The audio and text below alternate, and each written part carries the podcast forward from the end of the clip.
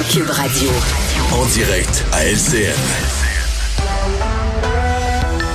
On rejoint Richard Martineau. Salut Richard. Salut Jean-François. Hier, je suis allé au cinéma avec ma blonde et notre fils. Après, on est allé manger au restaurant. Ce soir, je vais au théâtre.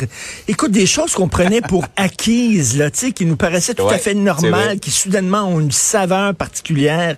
Et il y a un journaliste, un correspondant à Montréal pour le New York Times, il dit, c'est comme si tu passes d'un film en noir et blanc à un film en couleur.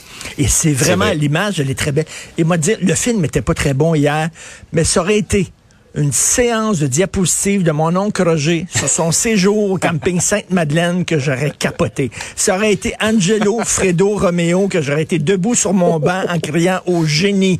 Oscar, s'il vous Ce plaît. succès du box-office dans les années J'étais 90. tellement content d'être au cinéma. Enfin, Ah, ça sent la sortie du tunnel. Bravo. C'est ça, la Ah vraie oui. vie, effectivement. Ah oui. On a bien hâte d'en- de profiter de tout ce qui s'en vient dans les prochaines semaines. Tu voulais d'abord, on va en parler des confinements dans un instant, mais tu voulais d'abord revenir sur euh, la sortie de Joel Lightbound qui, qui a peut-être surpris beaucoup de monde. Il sort des rangs du Parti libéral pour dénoncer son propre parti. Tout à fait. Et dénoncer aussi euh, la gestion de la pandémie par François Legault aussi. Je pense qu'il s'en Mm. prenait aux deux paliers de gouvernement.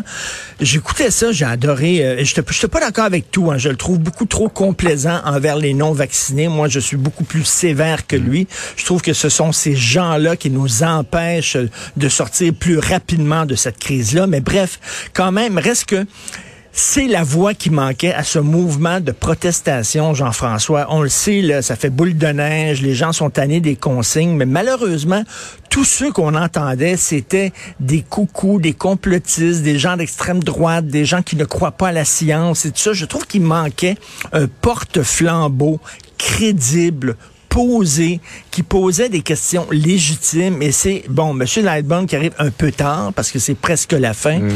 Mais quand il dit, on se demande quand la science se termine et quand la politique commence, et quand vous prenez des décisions de confiner ou de fermer tel et tel secteur, pouvez-vous, s'il vous plaît, présenter les études épidémiologiques sur lesquelles vous vous basez, euh, parce que là, on dirait que ce sont des décisions tout à fait politiques.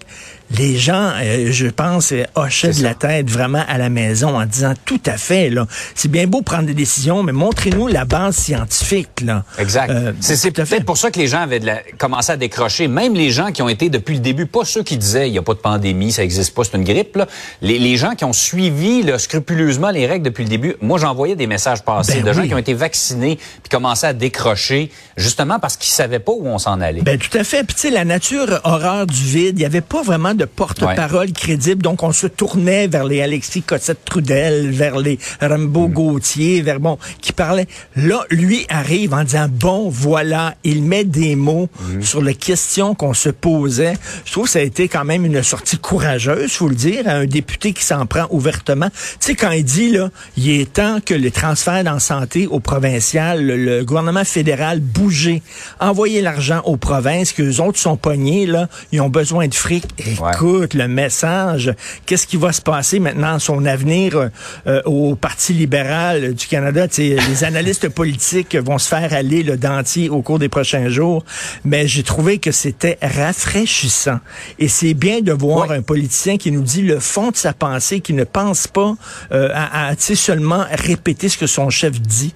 Donc, euh, chapeau à M. Lightbound. La fameuse vraiment. ligne de parti, il en est sorti euh, de façon assez spectaculaire d'ailleurs, M. Lightbound. Tout à fait. Euh, parlons justement de, de déconfinement, le processus qu'on commence en fin de semaine jusqu'au 14 mars. Euh, la balle est dans notre camp, dans le fond. Là. Ben oui, tout à fait. Écoute, il y, a une- il y a une telle pression populaire, on le sait, les gens sont écœurés, là, donc ils devaient déconfiner, mais tu sais, c'est toujours la gestion des risques. Hein? Si tu ne lèves pas certaines consignes, les gens vont se tanner, vont décrocher, va avoir de la désobéissance civile.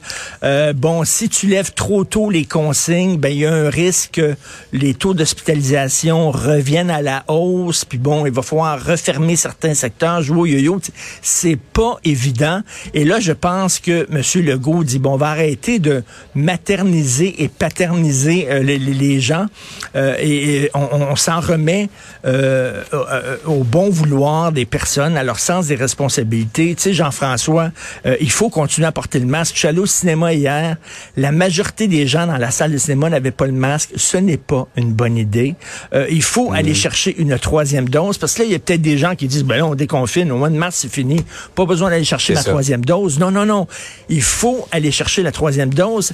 Deux doses, t'es protégé à 60% Trois doses à 90% Il faut continuer à aller chercher notre troisième dose. Donc, à y aller mollo. Mais reste que ce sont d'excellentes nouvelles. Maintenant, la balle est dans notre camp. On veut pas jouer au yo-yo. Je parlais à un restaurateur hier qui dit, moi, là, si là, dans deux mois, il décide de refermer, je referme pas. Et je m'en fous. là. J'ai été un bon joueur, j'ai respecté les règles, mais c'est terminé. C'est la dernière fois. là. J'ouvre mon restaurant pour toujours. Et donc, il faut faire attention. là. Vraiment. Ouvert à vie, comme on dit. Mais j'en ai parlé tantôt avec euh, le ministre de la Santé. Il semblait vraiment dire, là, remarquez, il disait la même chose au mois de juillet dernier qu'on reconfinerait plus, mais on a reconfiné. Là. Il semblait vraiment dire qu'on reviendrait pas aussi pire qu'on a été. Alors, on l'espère. Donc, l'heure des bilans va sonner. Hein. On, va, on va se parler de ce qui s'est mal passé au cours de ces deux années. Mais c'est fou ce qu'on a vécu. C'est fou. Ça a été extrêmement dur les deux dernières années. Euh, et moi, écoute, j'ai des, des, des, amitiés à, à, recoller. Hein. Il y a des amitiés qui sont ah, cassées en, mille morceaux. Je sais pas si je vais pouvoir les recoller. Ça va prendre de la bonne colle. Mm. Mais bref, euh, enfin, on s'en sort. Ouais à l'image des divisions euh, dans toute la société québécoise. il y a eu beaucoup, beaucoup de, de divisions euh, au cours des deux dernières années. Tout à fait. Merci Richard, bonne journée. Merci, bonne journée.